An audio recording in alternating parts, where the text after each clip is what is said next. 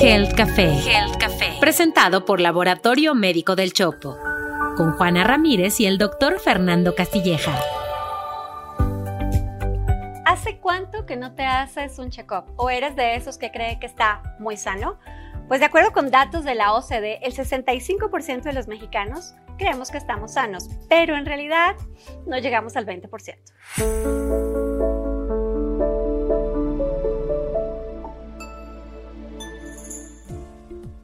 Todos sabemos que pues enfermarse es bien caro y puede significar la ruina financiera para las familias, pero también está significando la ruina financiera del sistema de salud como tal. El tema es que nos estamos enfocando en el cuidado de la enfermedad, no en el cuidado de la salud. Resulta que atendemos o nos atendemos cuando la enfermedad ya llegó.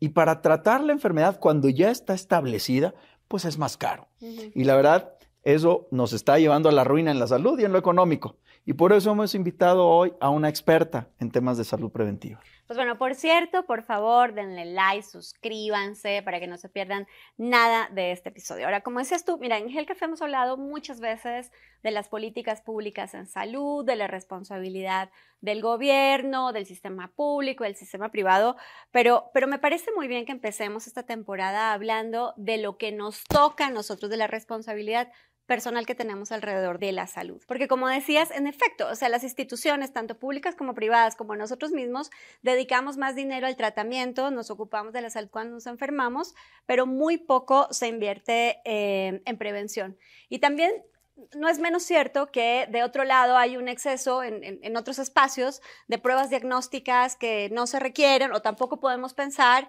en que a todo el mundo hay que hacerle todos los estudios porque eso tampoco es cierto. No, de hecho hay estudios de economía de la salud que han demostrado que hacer estudios de manera indiscriminada a población que no tiene factores de riesgo es sumamente caro y no es eficiente. Pero a ver, hagamos un pequeño análisis, Juana. En México, ¿quién tiene factores de riesgo? 70% obesidad o sobrepeso. Casi 30% de la gente tiene hipertensión y prácticamente uno de cada cinco mexicanos son diabéticos y probablemente la mitad de ellos ni siquiera se imagina que lo es. Ahora, un dato interesante que mencionaste al inicio de este capítulo es que la mayor parte de los mexicanos nos sentimos sanos. Un estudio de la UNAM publicado en el 2018 demostró que el 72% de la población mexicana se autoconoce o se autorreconoce como sana. Ahora, déjenos sus comentarios en el canal de YouTube y nos cuentan si ustedes se consideran sanos o no tanto.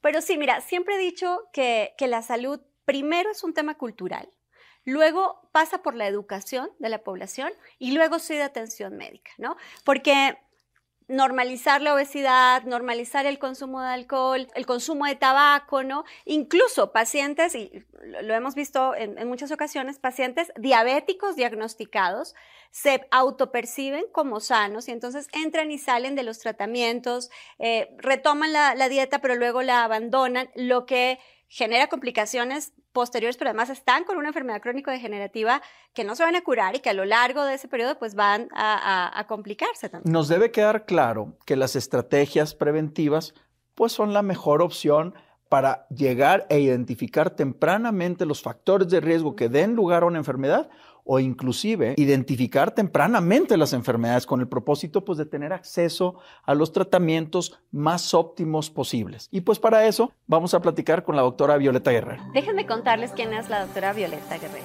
Ella es médico cirujano por el Instituto Politécnico Nacional, maestra en bioética de la Universidad Panamericana y es una experta también en gestión de instituciones de salud por el ITAM. Doctora Violeta, bienvenida. Muchísimas gracias, Juana. Doctora Violeta, en Health Café estamos iniciando una nueva temporada y queremos hablar del tema de la prevención. ¿Cómo empieza alguien a prevenir enfermedades en su salud? Bueno, hay varios elementos muy importantes, pero yo diría que el principal es el hecho de acudir a consulta con el médico.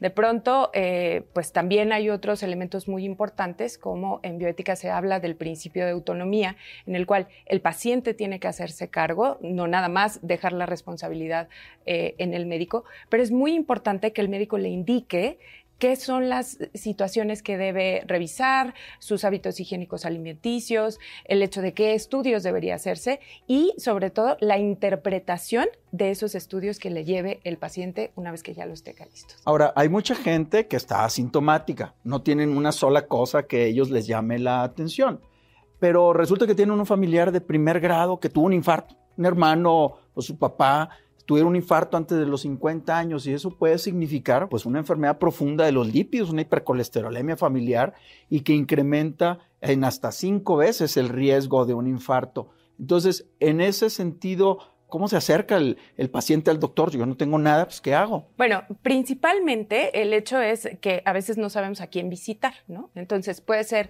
el médico general, el médico familiar, el médico internista, ¿no? Una vez que tenemos una primera consulta con alguno de estos médicos o especialistas, entonces podemos ir viendo si es él el especialista correcto o si tiene que derivar con algún otro.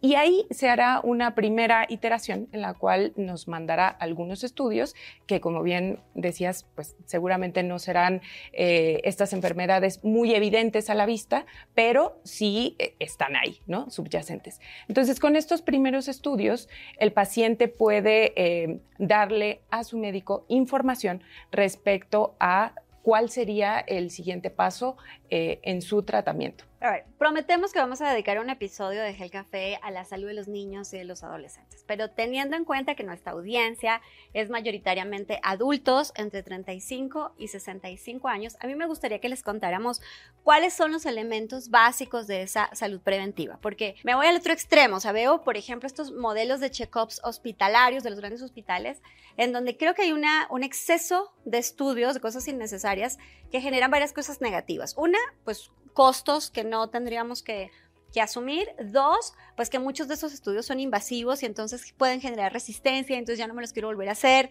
Eh, entonces, sí es importante saber cuáles verdaderamente son indispensables y qué tienen que considerar para hacer lo necesario en medicina preventiva. Un, ejemplo clásico de esto que mencionas, Juana, son las pruebas de esfuerzo. Se le están haciendo pruebas de esfuerzo a gente de 25 años, de 30 años. O sea, lo más probable, a menos que este chico o chica tenga un factor de riesgo así muy cañón, lo más probable es que vaya a salir negativa, no tiene ningún sentido hacerla. Pues sí, por eso insistimos en esto de la necesidad de consultar primero al médico tratante y que sea él quien indique cuáles son estas pruebas. Em, en términos generales, eh, digamos que estos chequeos generales, lo primero que necesitarían sería una biometría hemática, un examen general de orina y una química sanguínea. La biometría hemática es un estudio de la sangre que nos habla de su celularidad y básicamente ahí podemos ver inicialmente si hay anemia o alguna de estas situaciones.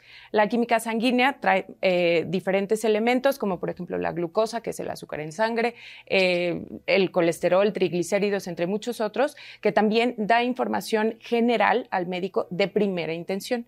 Y el examen general de orina lo que hace es hacer un examen físico y químico breve de em, precisamente la orina para saber si hay alguna infección y entonces en caso de haberla se puede mandar a algún otro estudio como por ejemplo urocultivo, etc. Y bueno, pues hay otros estudios dependiendo de la edad y el género del paciente. Nos hablas de estos estudios desde la óptica de que trabajas en Laboratorio Médico El Chopo, una organización que tiene muchos años, ¿no? Es correcto. Tenemos 75 años en el mercado y bueno, pues eh, actualmente estamos en más de 23 ciudades del país.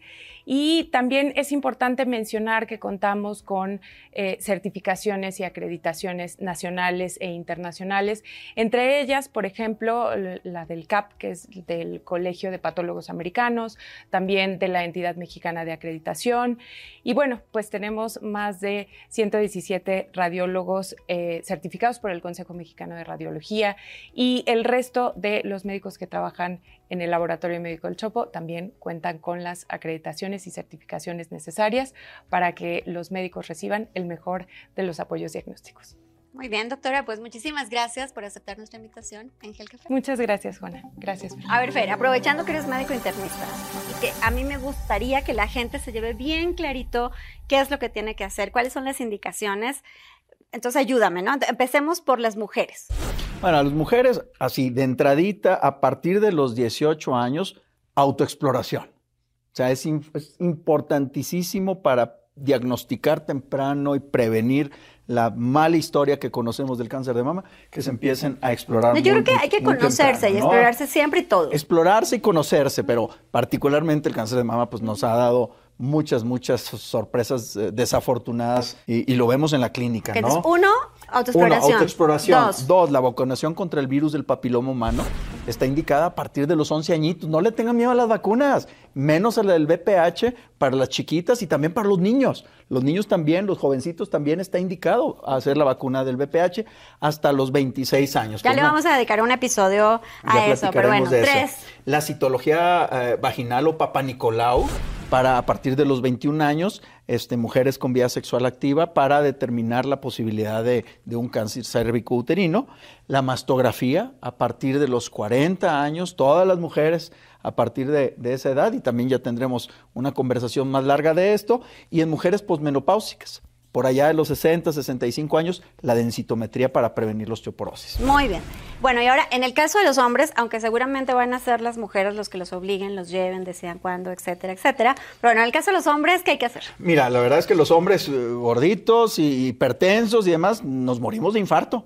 Entonces, a partir de los 40, 45 años, prueba de esfuerzo y un score de calcio coronario para ver el riesgo de tener calcificaciones en las arterias importantes, antígeno prostático a partir de los 40, colonoscopía a partir de los 45 años, no se tiene que hacer cada año, pero sí a partir de los 45, y dependiendo de los hallazgos, se define según el médico, y una tomografía pulmonar de baja dosis de radiación para todos aquellos fumadores que todavía hay, un montón pero los que no fuman se les salvan. Los que no fuman no necesitan hacerse esta tomografía de, baja radiación.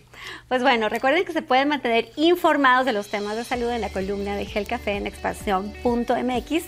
Y muchas gracias por escucharnos, seguirnos, buscarnos, darle like, compartir, escribirnos.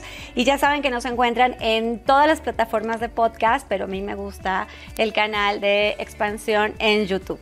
Así que bueno, ya saben, denle like y por favor compártanlo con ese 78% de su familia y sus amigos que dicen que están perfectamente sanos. Fer, preguntas, consultas, ¿dónde te encuentran? Pues ahora sí, como, como, como dicen, pues yo, yo, quiero seguir tu ejemplo, voy a estar más activo, me prometí estar más activo en Instagram, entonces me encuentran como arroba Fernando Castilleja. Bueno, y además está presumiendo sus rutinas de ejercicio en la mañana. Y hablando de presumir, pues sí, yo también les quiero contar que ya me pueden encontrar en TikTok, así que en todas mis redes sociales como Juana Ramírez. Nos vemos el próximo miércoles para tomarnos un café y hablar de salud aquí en Gel Café. Health Café. Health Café. Presentado por Laboratorio Médico del Chopo. Con Juana Ramírez y el doctor Fernando Castilleja.